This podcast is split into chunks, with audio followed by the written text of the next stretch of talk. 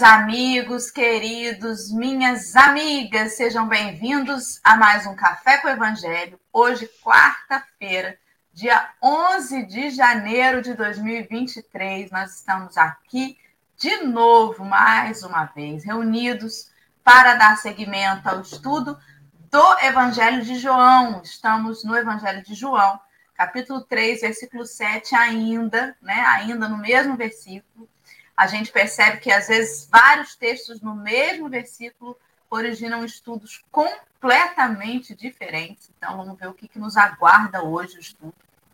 Para os nossos queridos amigos deficientes visuais que não podem enxergar a tela, ou para você que nos escuta através das redes de podcast, vou te contar na aula de inscrição como que nós estamos hoje. Estamos nesta tela retangular, no canto superior esquerdo tem uma tarja marrom escrito Café com Evangelho em letras pretas. Eu sou a Dora, estou no primeiro retângulo, abaixo dessa tarja. Sou uma mulher branca, de cabelo castanho, com uma mecha grisalha na frente. Ele está preso para trás da cabeça. Estou com uma blusa sem manga, é, branca com algumas rajadinhas pretas. O fundo da minha tela é uma parede cinza à esquerda, branca à direita, com alguns violões, dois violões pendurados. Do meu lado direito está Henrique, que é um homem moreno, de cabelo castanho, comprido, está solto, ele vem na altura do ombro, ele tem barba e bigodes espessos, escuro, uma camisa também escura, de cor preta, o fundo da tela dele é uma parede cinza com lateral e teto na cor branca. Abaixo de nós, centralizado num retângulo abaixo, está Nilce, a nossa convidada de hoje. A Nilce é uma mulher morena que está com os cabelos lisos, castanhos, é, tipo um, um mel, ele é longo, abaixo do ombro. Ela usa óculos de grau, está com uma blusa estampada de fundo escuro, com algumas, algumas, alguns desenhos, folhas. né? São algumas folhas, umas É. folhinhas na blusa, folhas assim de outono, aquelas folhas que caem. Isso. O fundo da tela de Nilce é uma parede branca. Nós vemos ali ao fundo, acho que são duas janelinhas jan- verticais. Isso. Isso, exatamente. Então, e no cantinho direito da nossa tela tem um desenho de Jesus sorrindo da cintura para cima com uma camisa branca, uma mãozinha direita acenando para os nossos companheiros, esses queridos amigos que nos assistem ao vivo. Estão aí já no chat dando o seu bom dia, como a Dalvinha e a Soninha Centeno, seguido da Leme, da Maria das Graças, da Sônia Vale, Tomás Larrúbia, Fátima, Dona Geni e tantos outros amigos e amigas que vêm se juntando aí nesse fundão querido. Os comentários passam sempre no canto inferior da tela, que assim como beleza. um banner. Sempre passamos um banner ao longo do café e o que está passando agora convida os amigos para curtir, compartilhar e se inscrever nos canais para divulgar a doutrina espírita. Henrique, bom dia. Bom dia, Dora. Bom dia, Nilce, mais uma vez juntos. Bom dia a todo mundo que está aqui assistindo Café com Evangelho às 7 e 5 da manhã. Um bom dia, um bom estudo para nós. Nilce, eu acho que já dispensa a apresentação, mas em respeito àquele único companheiro, aquela única companheira que veio através do algoritmo, que veio convidado por um companheiro que já conhece, uma breve introdução de Nilce. Bom dia. Bom dia, queridos. É uma alegria estar aqui mais uma vez, conversando com vocês aqui no Evangelho, falando sobre Jesus. Isso é muito bom. Eu sou tarefeira da Casa Espírita Suave Caminho e no momento estamos coordenando a evangelização. Então, o que eu queria avisar é que a nossa evangelização da Casa Espírita Suave Caminho retorna presencial dia 28 de fevereiro. E todos os pais que têm as crianças a partir de 5 anos estão convidados a levarem as crianças lá às 19 horas. Estamos, assim, é, muito felizes, ansiosos por essa data, e eu já disse que Tia Nilce vai ficar muito bicuda de tanto dar beijo nesse dia. Eu aguardo lá todas as crianças, se Deus quiser. Muito bem, então o convite está feito. Se você reside em Rio das Ostras, né? Vamos movimentar aí para botar a criançada na evangelização. Vamos começar a plantar essa semente aí do amanhã, né? Que inclusive é o nome Isso. do programa, que é a evangelização da SESC, que faz uma vez ao mês, Sementes do Amanhã, Isso. lá no canal Suave Caminho, que está aqui no YouTube também. Então, queridos, da gente partir para a prece inicial, lembrando os companheiros que o nosso link sempre fica aqui no chat ao vivo para transportar os amigos que desejarem diretamente para a página lá na Bíblia do Caminho, que vai ter o texto de hoje. Este texto, como eu havia falado, faz menção ao Evangelho de João, capítulo 3, versículo 7. Ele foi publicado no Livro da Esperança, no capítulo 7, e também na edição de maio de 1964 da revista Reformador. Então, deixa aí a dica para os companheiros não se limitarem ao estudo que nós fazemos aqui nesses poucos minutos de manhã. O texto hoje ele é grande, então não vai dar mesmo para a gente falar sobre tudo que tem nele num espaço pequeno de 50 minutos. Então não deixe de fazer o seu próprio estudo depois, quando tiver um tempinho, durante o dia, antes de dormir, volta na leitura, faz sua reflexão. Depois vem aqui no YouTube, no vídeo já que vai ficar gravado, compartilha com a gente quais foram as suas impressões. Quem participe também aqui no chat. Muito importante os comentários de todos, inclusive acrescentando, agregando aqui sempre aos, ao bate-papo que a gente faz, né? Henrique, como o Nilson vai fazer o encerramento, te convido a fazer a prece inicial para a gente, por favor. Vamos lá.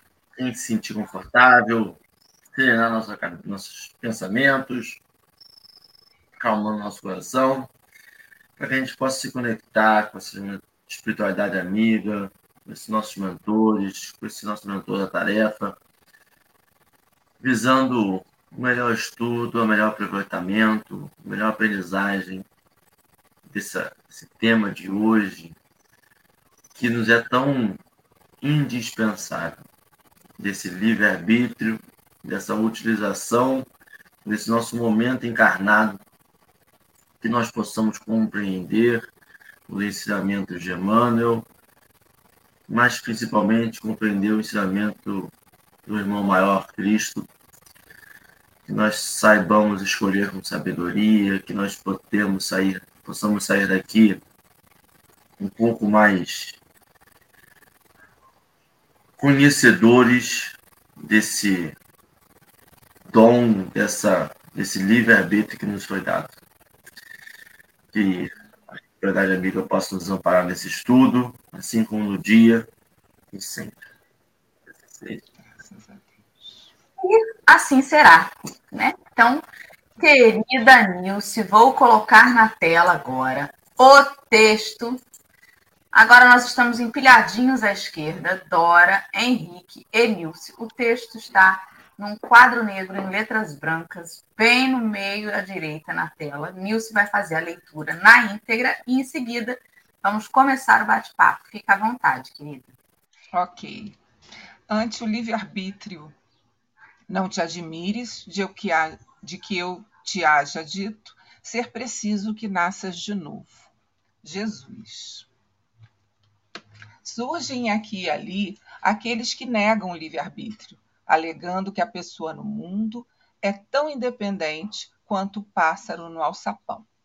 E justificando a assertiva, mencionam a junção compulsória do espírito ao veículo carnal, os constrangimentos da parentela, as convenções sociais, as preocupações incessantes na preservação da energia corpórea, as imposições do trabalho e a obediência natural aos regulamentos constituídos para a garantia da ordem terrestre, esquecendo-se de que não há escola sem disciplina. Certamente, todos os patrimônios da civilização foram erigidos pelas criaturas que usaram a própria liberdade na exaltação do bem. No entanto, para fixar as realidades do livre-arbítrio, examinemos o reverso do quadro. Reflitamos, ainda que superficialmente, em nossos irmãos menos felizes, para recolher-lhes a dolorosa lição. Pensemos no desencanto daqueles que amontoaram moedas por longo tempo, acumulando suor dos semelhantes em louvor da própria avareza, e sentem a aproximação da morte sem migalha de luz que lhes mitigue as aflições nas trevas. Imaginemos o suplício dos que trocaram veneráveis encargos por, fantasio por fantasiosos enganos, a despertarem no crepúsculo da existência, qual se fossem arremessados, sem perceber a secura asfixiante de escabroso deserto. Poderemos, ponderemos a tortura dos que abusaram da inteligência, reconhecendo, à margem da sepultura, os deprimentes resultados do desprezo com que espizinharam a dignidade humana. Consideremos o martírio dos que desvirtuaram a fé religiosa, anulando-se no isolamento improdutivo, ao representarem no término da instância terrestre que apenas disputa, disputaram a esterilidade do coração. Meditemos no remorso dos que se renderam à delinquência, hipnotizados pela adoração, falsa adoração a si mesmos. E deixa eu ver aqui, que saiu. Não tem problema. Falta adoração, cadê? Foi o meu querido gato. O gato. Foi o gato que. Peraí. Foi, foi o gato que deitou no teclado. Cara, não tem importância, não. Eu vou falando. Meditemos no remorso dos que se renderam à delinquência, hipnotizados pela falta de oração a si mesmos, acordando batidos e segregados. Ele, ele no... dorme em cima do Ash. Das penitenciárias de sofrimento. Ninguém pode negar que todos eles, imanizados ao cativeiro da angústia, eram livres, conquanto os empeços do aprendizado na experiência física eram livres para construir e educar, entender e servir. Ah, já foi. Eis porque a doutrina espírita fuge na atualidade diante da mente humana, auxiliando-nos a descobrir os estatutos divinos, funcionando em nós próprios no foro da consciência, a fim de aprendermos que a liberdade de fazer o que se quer está condicionada à liberdade de fazer o que se deve. Estudemos os princípios da reencarnação na lei de causa e efeito, à luz da justiça e da misericórdia de Deus, e perceberemos que, mesmo os encarcerados agora em constringentes obrigações, estamos intimamente livres para aceitar com respeito e humildade as determinações da vida, edificando o espírito de trabalho e compreensão naqueles que nos observam e nos rodeiam marchando gradativamente para a nossa emancipação integral desde hoje. Muito bem. Então, perdão aí a todos pela intercorrência do meu gato que deita em cima do teclado. Mas conseguimos ouvir aí, Nilce, com toda a atenção, querida. Fique à vontade para começar suas reflexões aí. Tudo bem. Mas isso acontece com ao vivo, né, Dora? Não tem como. O ao vivo está sujeito a essas coisas mesmo, né? Então, mais uma vez, como você falou, nós vamos continuar o tema livre-arbítrio, não é? E a gente vê que o Emmanuel, ele, em vários textos, ele vai abordando, cada texto ele aborda uma, uma visão diferente. Né? Em cada texto, ele pega uma, um ponto de reflexão diferente para a gente. Né? A gente vai vendo que é o mesmo tema, mas cada dia a gente reflete sobre diferentes. Né? Então, eu peguei aqui no Livro dos Espíritos, na pergunta 843, desculpe, vocês já devem ter ouvido isso a semana inteira, mas o que é o livre-arbítrio? Né? Então, faz lá a pergunta, o Kardec: tem o um homem o livre-arbítrio arbítrio dos seus atos? E a espiritualidade responde: pois que tem a liberdade de pensar, tem igualmente a de obrar. Sem o livre-arbítrio, o homem seria máquina. Então, isso já está dando toda a resposta para a gente. Então, nós temos livre-arbítrio? Temos. Nós temos livre-arbítrio. Senão, nós seríamos máquina. Não é? Então, é, vem. Só que aí ele também nos traz né, que surgem aqui e ali aqueles que negam o livre-arbítrio né, que colocam que o nosso mundo, às vezes, no, onde nascemos, é, a família que vivemos, o ambiente insólito ao nosso lado, tudo é tão difícil que não dá para se movimentar. Como é que eu vou sair do meu destino? É tão cruel, né? Sou uma pessoa tão infeliz. Olha só, eu vivo aqui, né? Passo por dificuldades, a minha vida é só trabalho, é só ajudar a minha família.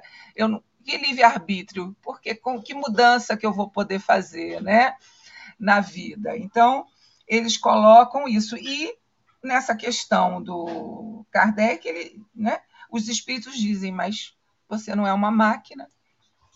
Não é? E aí a gente vê que o mundo vai mostrando para a gente ao contrário o tempo todo, porque ao mesmo tempo que a gente vê hoje, ainda mais pós-pandemia, muitos irmãos acomodados, vivendo como se não tivesse amanhã, né? como se não houvesse amanhã, acham que o momento da vida é hoje e tudo que eu posso fazer hoje eu vou fazer. Né? E tem muitos irmãos. Né? Só que a, aqui a doutrina nos convida ao contrário, né? a espiritualidade nos convida ao livre-arbítrio, a fazer escolhas. Não é? E mostram aí que pessoas, muitas pessoas que nasceram nesses ambientes hostis e nas situações não muito agradáveis, até pessoas com deficiência física, não é? Que deram a volta por cima e mostraram que podem fazer diferente. Então a gente tem aí no mundo, ao mesmo tempo que a maioria vive como se não tivesse amanhã, a gente vê também várias pessoas nos dando o exemplo de que sim, nós podemos fazer a diferença, nós podemos ir pelo caminho do bem, pelo caminho certo e vencer. Né? Então, por exemplo, nós tivemos o exemplo. Vamos pegar assim as pessoas mais famosas, que é mais fácil, né? Se a gente pegar uma Frida Kahlo, uma pessoa que teve um acidente terrível, ficou com dores no corpo, quebrou quase o corpo inteiro e até o final ela lutou, né? E foi uma pessoa brilhante. A gente tem aí o cientista, né? O que fica na cadeira de rodas, ele né, tem o filme dele, né? E no filme diz que ele não viveria cinco anos. E ele viveu até os setenta e poucos anos, não é? Qual é o nome? Desafiando. É Stephen. Stephen. É, Stephen, Stephen né? Exatamente. E ele desafiou a tudo. Ele conseguiu projetar aquela cadeira que o, que o ajudava, que falava por ele, porque a mente dele estava boa era só o corpo né, que não respondia. Não é? Então, quer dizer, pessoas que a gente diz assim, ah, estão fadadas ao fracasso, estão fadadas a, não é, a não viver. A gente tem também o depois, é, também aquela nossa é, vários atletas, não é? A gente tem o que, que apresentou agora o Fernando, que foi BBB, né? Participou da casa do Big Brother, depois teve um acidente, hoje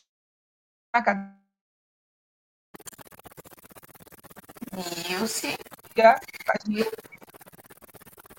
Travou, né? Voltou? Voltou. Você falando, Voltou. A, gente, a gente pode pensar no próprio Chico, né?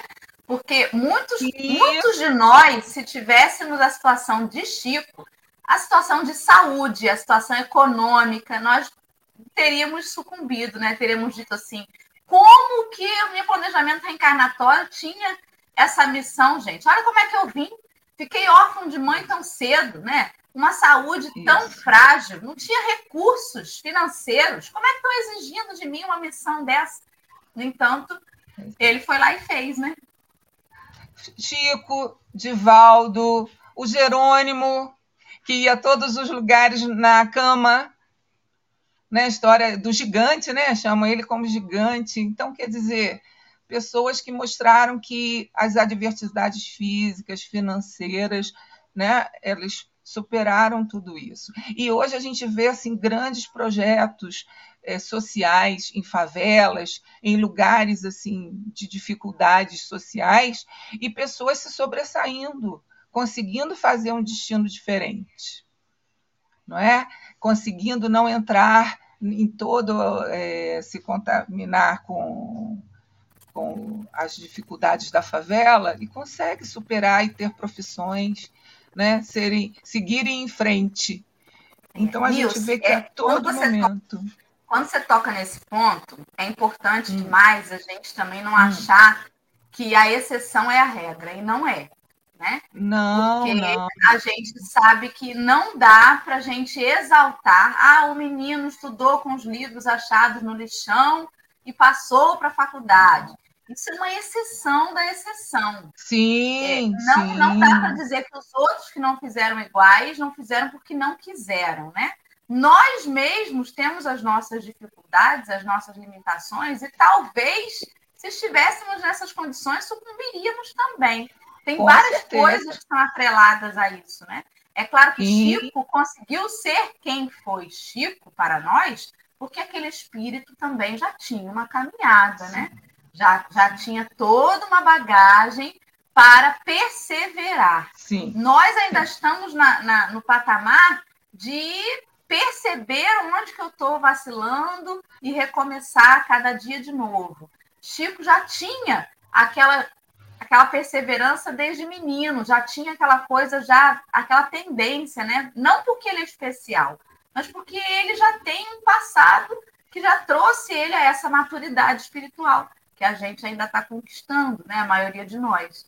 Então, é só para não, a gente não, não vir aqui com essa coisa não, da, da meritocracia. Não, por isso que eu falei dos projetos sociais, né? Porque os projetos sociais ajudam. Sim. Eles dão uma nova visão para essas crianças, eles ajudam, tanto escolinhas de futebol, né? a gente vê aí é, projetos de artes cênicas, por, por isso que eu estou falando. E também, lógico, o, ter uma religião, o estudo de uma filosofia, uma doutrina que te dê uma visão, né, uma melhora moral, isso faz toda a diferença. Com certeza. Tanto é Aí que o convite lá... para evangelização, né, Nilson? Por isso que lá também no livro, livro dos Espíritos, na pergunta 844, se diz que os Espíritos dizem que há liberdade de agir desde que haja vontade de fazê-lo. Né? Não há arrastamento irresistível, uma vez que se tenha vontade de resistir. Só que a nossa situação é o que, que nos ajuda, o que, que nos dá sustento para a gente resistir. O que, que nos dá essa força para seguir em frente no caminho do bem? Né? Para não seguir o caminho que tanto, é, como é que se diz, nos encanta, porque nós somos atraídos, né? Nós aqui somos todos espíritos muito é, com muitas dificuldades, querendo acertar. Né? Vocês falaram muito bem isso ontem. A gente tem muitas dificuldades querendo acertar. Então é um vai e volta, é uma bola de ping-pong, é fazendo e errando, acertando e errando. Mas o que, que faz a gente não querer mudar a rota? O que, que faz a gente querer seguir em frente? Exatamente essa estrutura aí que a gente precisa, né? E aí vem vem Emanuel, né, trazendo a gente na reflexão, né? E aí agora na próximas partes do texto, ele nos convida, né, dizendo que muita gente fez muita coisa boa para o mundo, tanto é que nós temos esse progresso todo. Mas aí ele nos convida a, a, né, a, a ver os nossos irmãos menos felizes, né, para que eles sirvam de lição para a gente. Porque a, é, a, doutrina espírita ela faz muito isso. Ela permite, ela no, nos traz né, histórias de outros espíritos, de outras pessoas, para que a gente sirva de lição, para que a gente siga o caminho certo, né?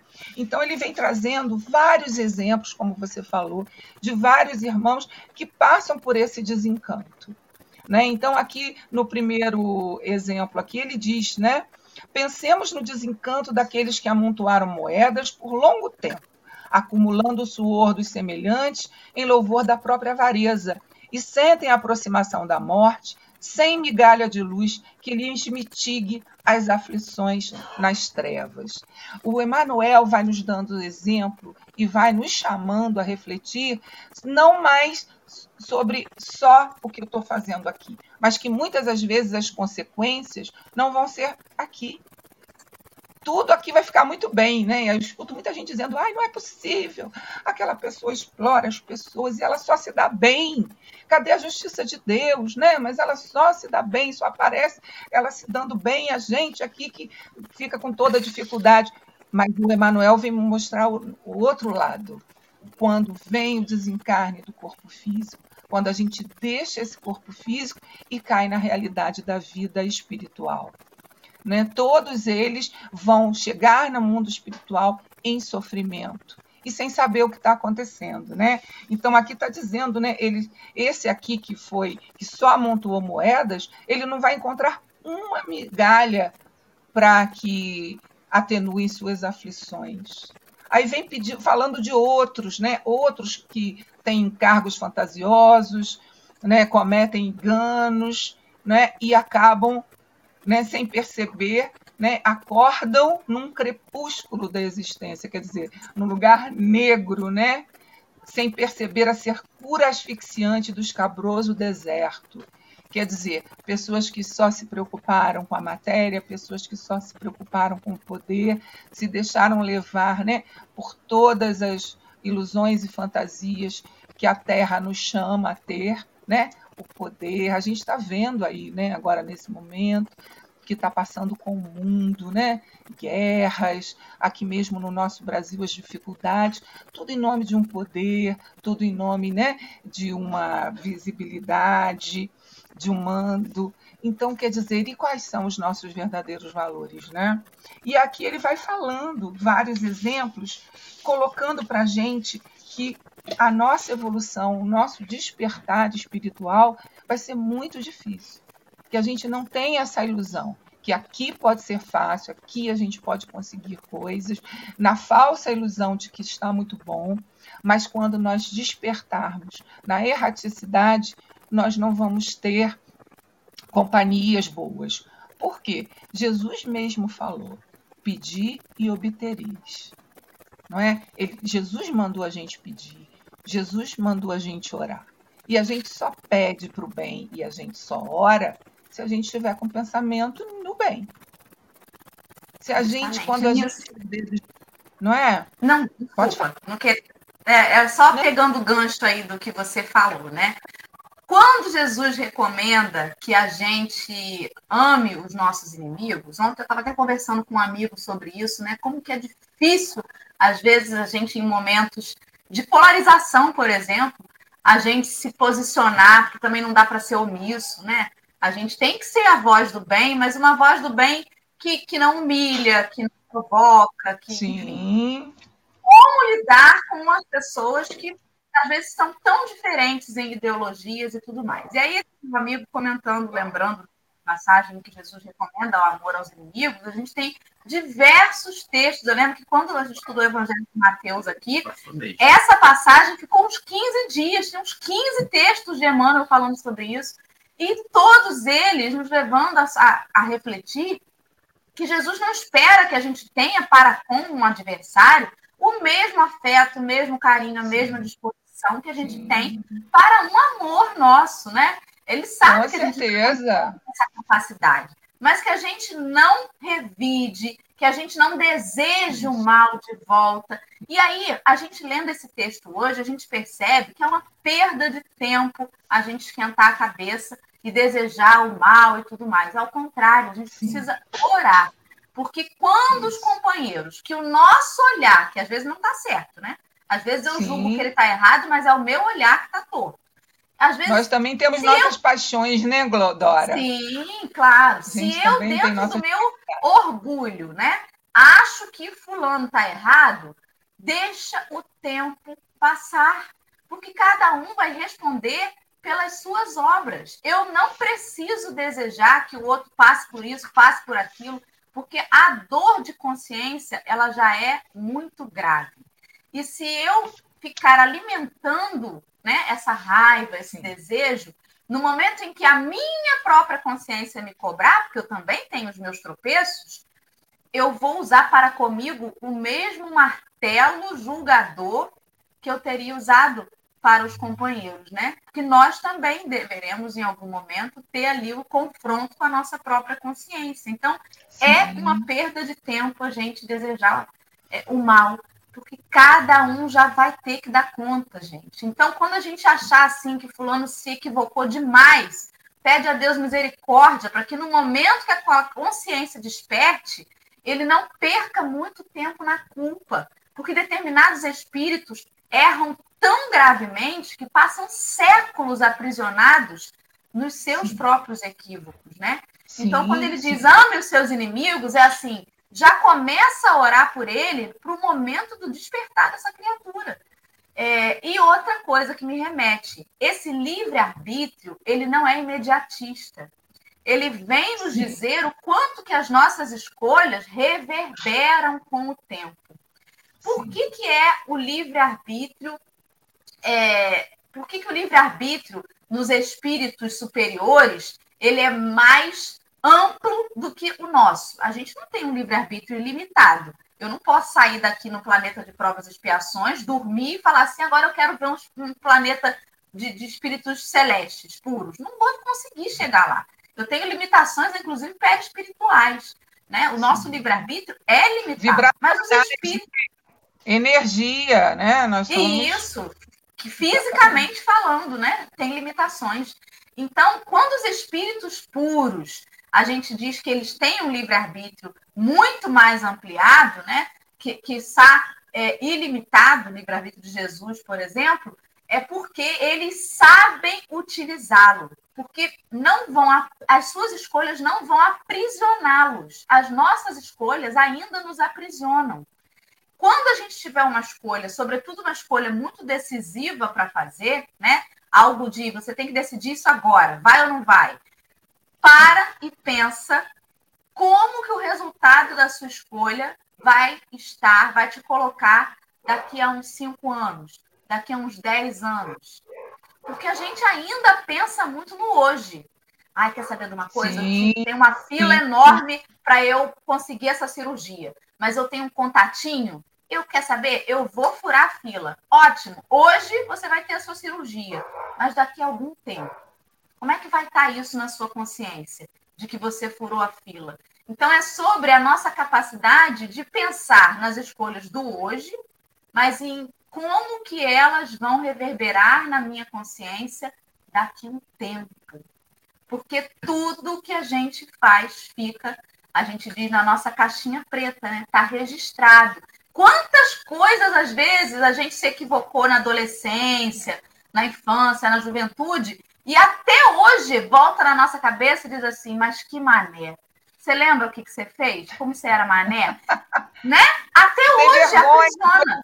Tem vergonha de lembrar.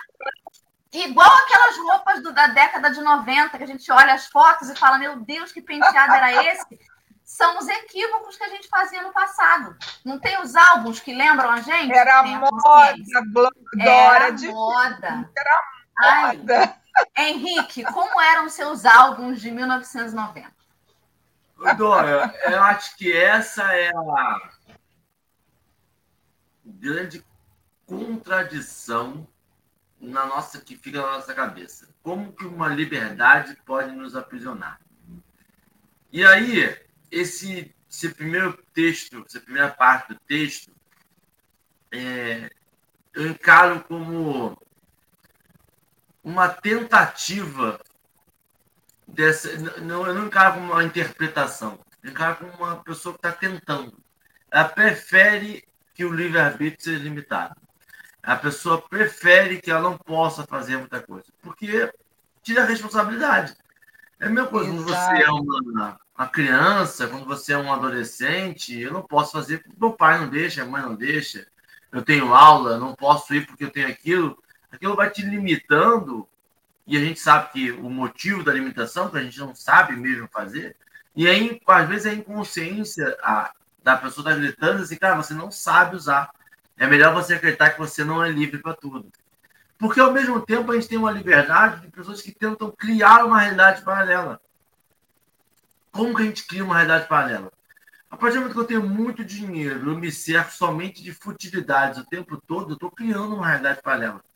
Ah, mas a realidade é real. É, mas ela é paralela. Porque não foi para isso que a gente veio para cá.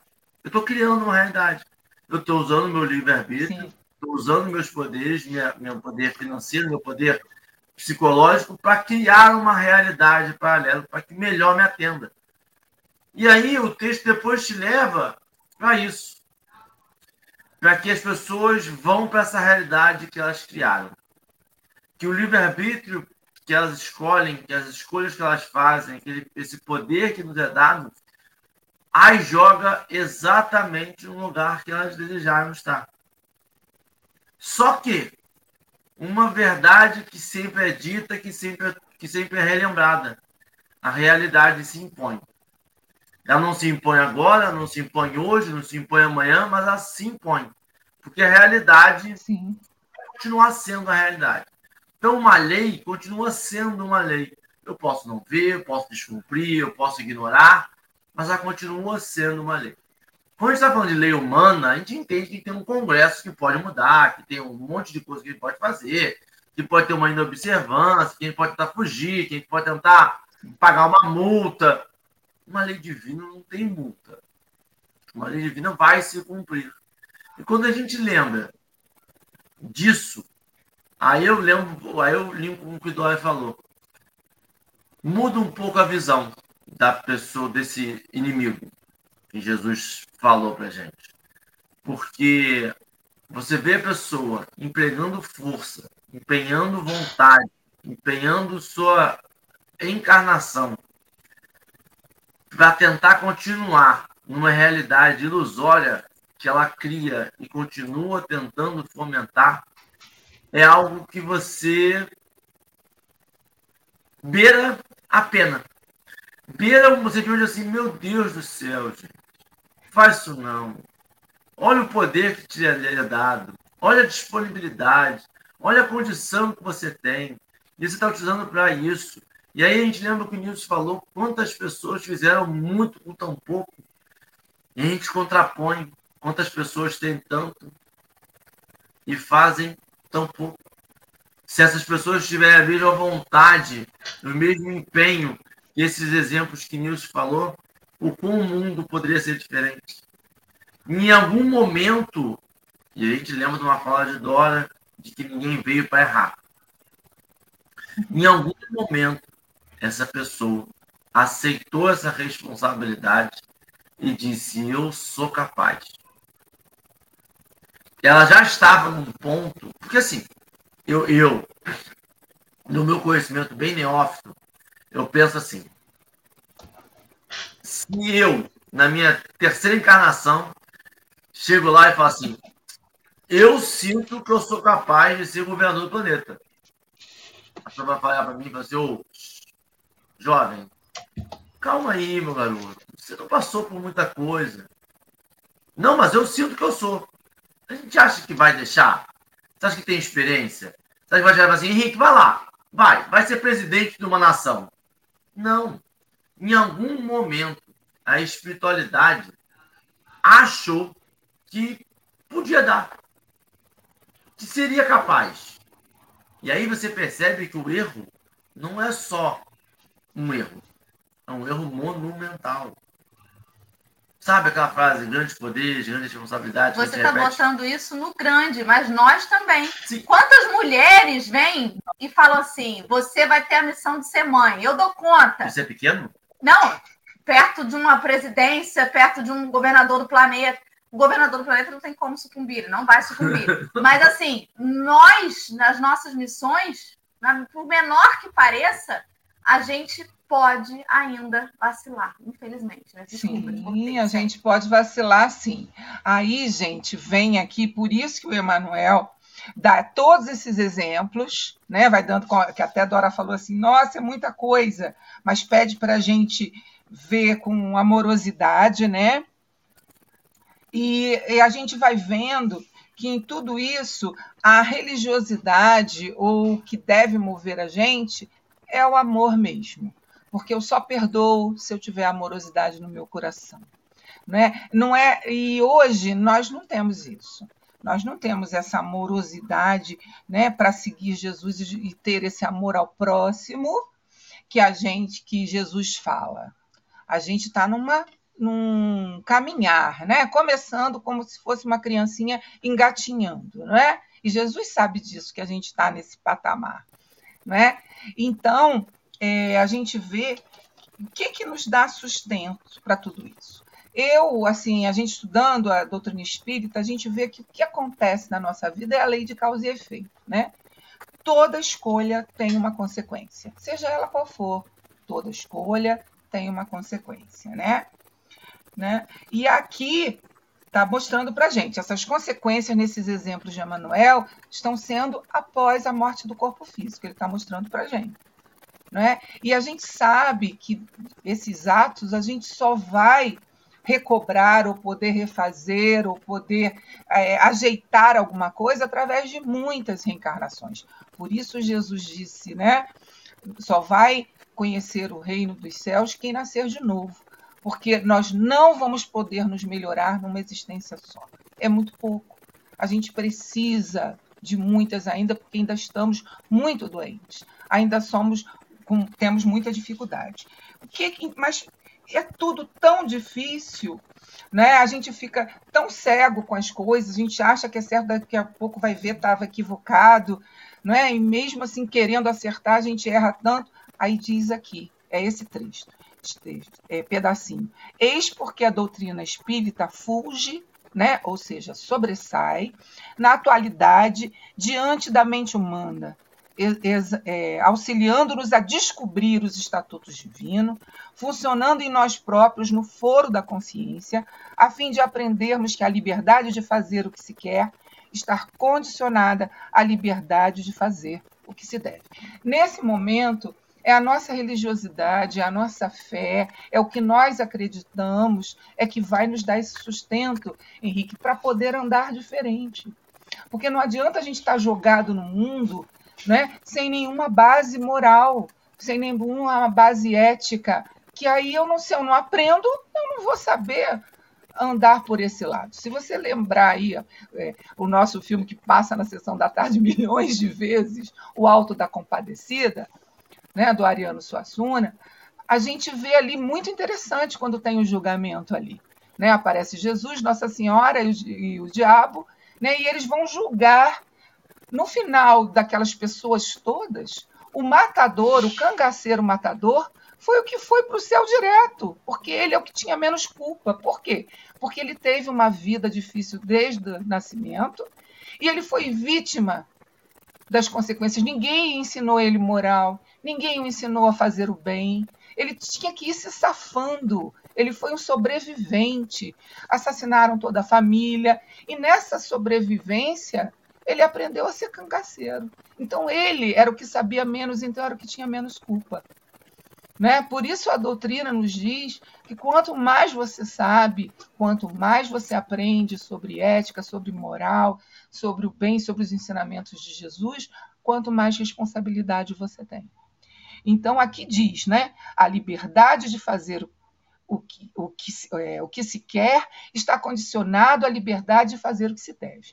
Eu, aí o que acontece quando você falou, ah, às vezes o que mais tem faz de menos, porque todas as nossas decisões vão estar direcionadas, diretamente ligadas à nossa moral, à nossa evolução moral. A gente pode ser muito inteligente, mas se eu não tiver moral, se eu não tiver uma noção do que é certo, do que é o bem, do que é a amorosidade, o que é a gentileza, eu não vou mudar. Eu não vou querer andar em, em direção a esse caminho, né?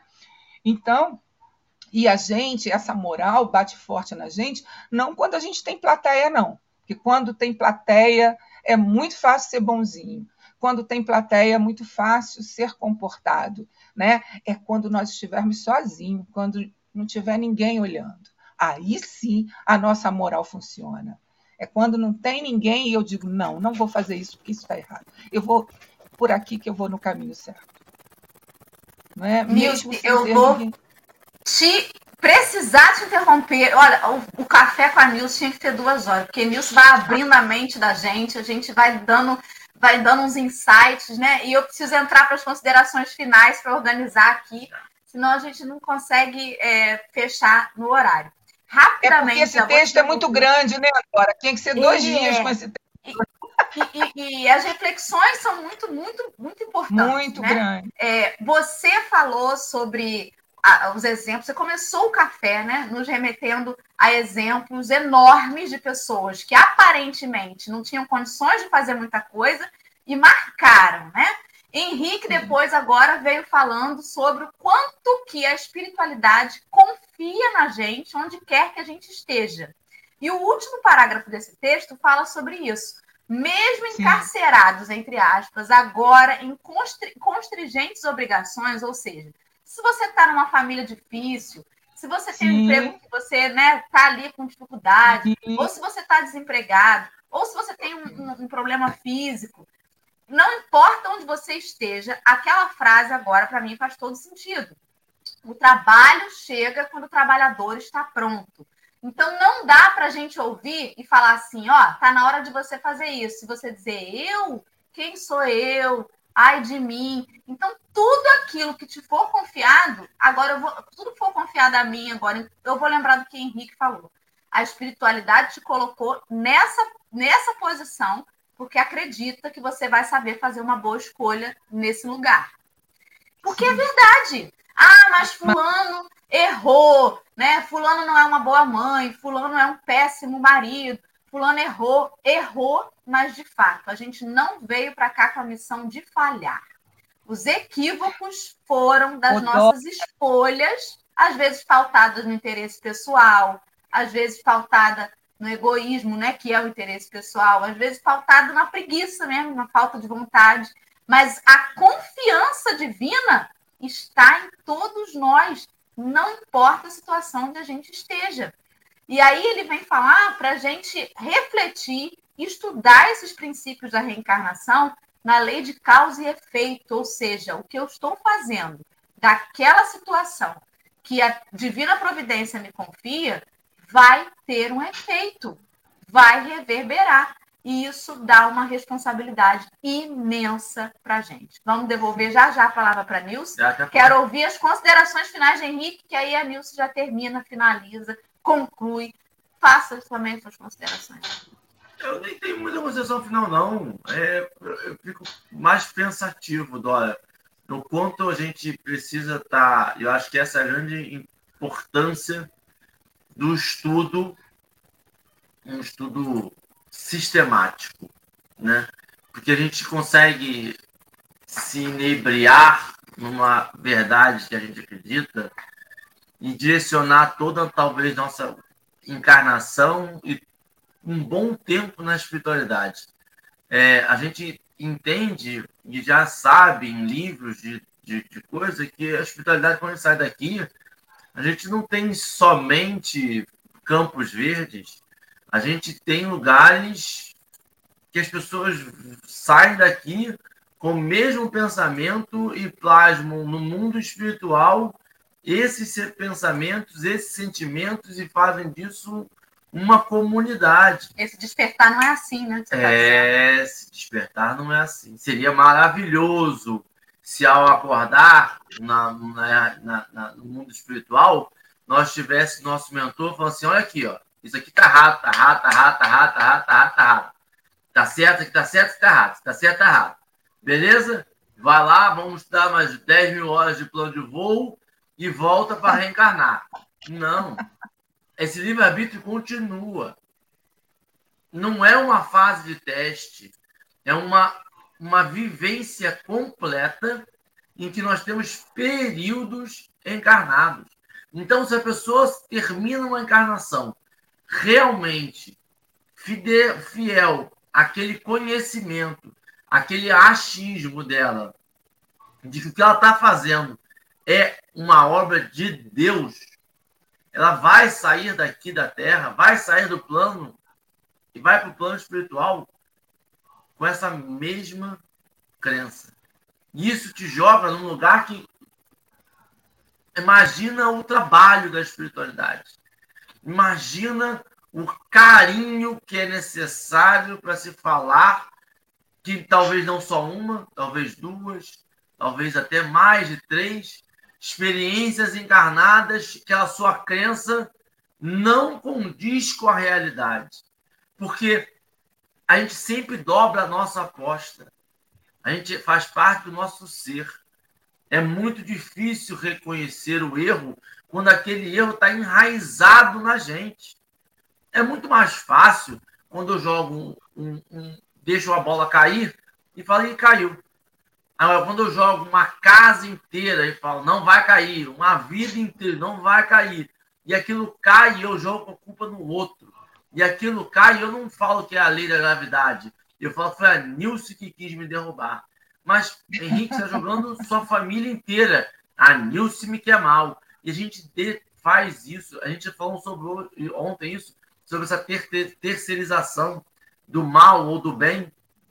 A gente Sim. percebe que o texto joga assim: quando tem o despertar, a gente olha para trás e vê o quanto tempo a gente passou naquilo ali. O quanto tempo. E a gente percebe que a gente vai na construção social, na construção humana, na construção de vivência, a gente vai passando por essas etapas do nosso ser espiritual. A gente passa por essa rebeldia, a gente passa pela maturidade, só que em graus limitados, a gente pensa enquanto espírito. Olha para trás e pensa se a gente já teve arrependimento na nossa vida encarnada. Imagina um arrependimento de cinco, seis encarnações. O quanto se joga para baixo e o quanto se joga para cima. O quanto algumas pessoas vão ficar depressivas e quanto algumas pessoas vão fazer, eu preciso reparar isso. A gente tem esses dois extremos. Isso é possível. Isso também é livre-arbítrio. Então, por isso quando ele fala assim, amo o inimigo, porque aquele ali vai ter uma caminhada grande. Não é porque você é melhor do que ele é porque você já passou por aquilo. A gente veio zerado. A gente já passou por esse processo, talvez pela depressão, talvez pelo empenho, talvez errando mais, talvez errando menos, talvez nos livrando de alguns encargos, mas nós já passamos por aquilo ali. Difícil, quase impossível. Não quero dizer impossível, porque eu não tenho conhecimento doutrinário suficiente. Mas uma pessoa que não teve um, um alto e um baixo grande. Gente, a gente teve. A gente teve encarnado. Nossa vida de encarnado, a gente nunca errou pesado. A gente nunca acertou. Falou assim, nossa, agora acertei em cheio. A gente vem essa construção do nosso espírito. Sei lá, Nilce. Eu Nilce. fiquei pensando lá no, no mundo desencarnado. Nilce, querida, faça, por favor, suas conclusões o que você ia terminar aí, que a gente teve que interromper, infelizmente. Não, não tem problema, não. É isso mesmo. É, quando vem aqui falando que a doutrina espírita né, nos auxilia, é nisso aí. O que vai, Henrique, nos dar sustento, que vai nos dar orientação para que a gente possa né, tomar decisões em relação ao nosso livre-arbítrio, é o estudo constante da doutrina, é esse bate-papo do café com o evangelho toda manhã, é, refletindo, né, falando sobre as coisas da atualidade, né, porque a nossa doutrina, o que é bom nela é que ela é bem contemporânea, né? ela, ela não nos limita, ela diz tudo é possível, né? mas você é que vai ver o que, que te convém, né? É o que Paulo falou, tudo me é lícito, mas nem tudo me convém. Como é que eu vou saber o que não me convém? Vai ser de acordo com a minha evolução moral, vai ser de acordo com meus estudos da doutrina, estudos da moral do Cristo. É essa vou que te é cortar, Nilson. Queria... Só, eu vou te cortar, só um minutinho. E é interessante porque evolução significa reconhecer erros. Se a gente não reconhece, nosso estudo não está reconhecendo nenhum erro nosso, cuidado, estamos em fascinação. Sim. Porque a gente tem que reconhecer alguma sim, coisa, a gente tem que evoluir. Senão a gente acha, senão a gente acha que está perfeito. Isso é. não, não é o correto. A gente está em evolução. Perfeição aqui. Não dá para ter perfeição aqui. cafés já terminaram e eu terminei triste. Falei assim, meu Deus, esse café de hoje me jogou no chão, né? Como que eu tô ruim ainda? Estamos, mas a gente não pode desistir, Dora, porque a gente está no caminho e a gente tem que pensar que o melhor do que a gente foi, né, do que a gente é, é o hoje. Então, se hoje nós tivemos essa oportunidade de conhecer essa doutrina, vamos estudar, vamos ver, porque todas nós, olhando para si mesmo, sabe quais são as suas dificuldades. Nós sabemos. Quando a gente olha para a gente, a gente sabe quais são nossos maiores defeitos. Até mesmo naquilo que Henrique falou, quando a gente fica com raiva do outro, fica terceirizando, passando para o outro é, como sendo culpado das nossas dores. Se a gente conseguir não fazer mal àquela pessoa, não ficar direcionando aquelas espadinhas que a gente adora no outro, já é um começo. Porque a doutrina ensina isso, a gente abrandar o coração. Vamos orar por ele, porque quando a gente fica fixo no pensamento no outro, a gente fica escravo disso. Quem fica com raiva é a gente. Quem fica preso à pessoa somos nós. Né? A raiva, a mágoa só nos faz mal. A gente tem que libertar o outro. É muito difícil? É. Mas vamos estudar a doutrina, vamos estudar os ensinamentos de Jesus. É com ele, colocando em prática devagarzinho, que a gente consegue. Vai no final do Evangelho segundo o Espiritismo, procura as preces. Ali tem prece para tudo para perdoar, prece para o inimigo, prece para o seu anjo guardião. Tem preces, procure. Não, ah, mas eu não sei fazer. Procura, corre atrás, inventa, né? Vai ali ler. O importante é a gente sair da sintonia negativa. Então, se temos uma causa e efeito, vamos tentar fazer o melhor que a gente puder. Mas não quer dizer que a gente vai acertar, somos todos muito imperfeitos. Né? Mas o importante é a busca, é não desistir não é? É se manter motivado no bem. Isso que é importante.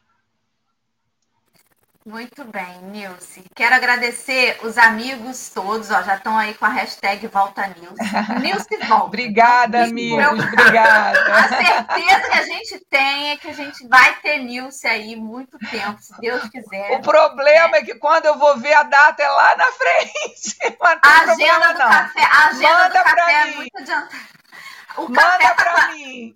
O café já tem convidado marcado até final de março, ou seja, né? Pois final é. de março frente. Tem que marcar quando, três, Nilce. Quando o Henrique marcar. me encontra, quando o Henrique me encontra, diz assim: cadê você?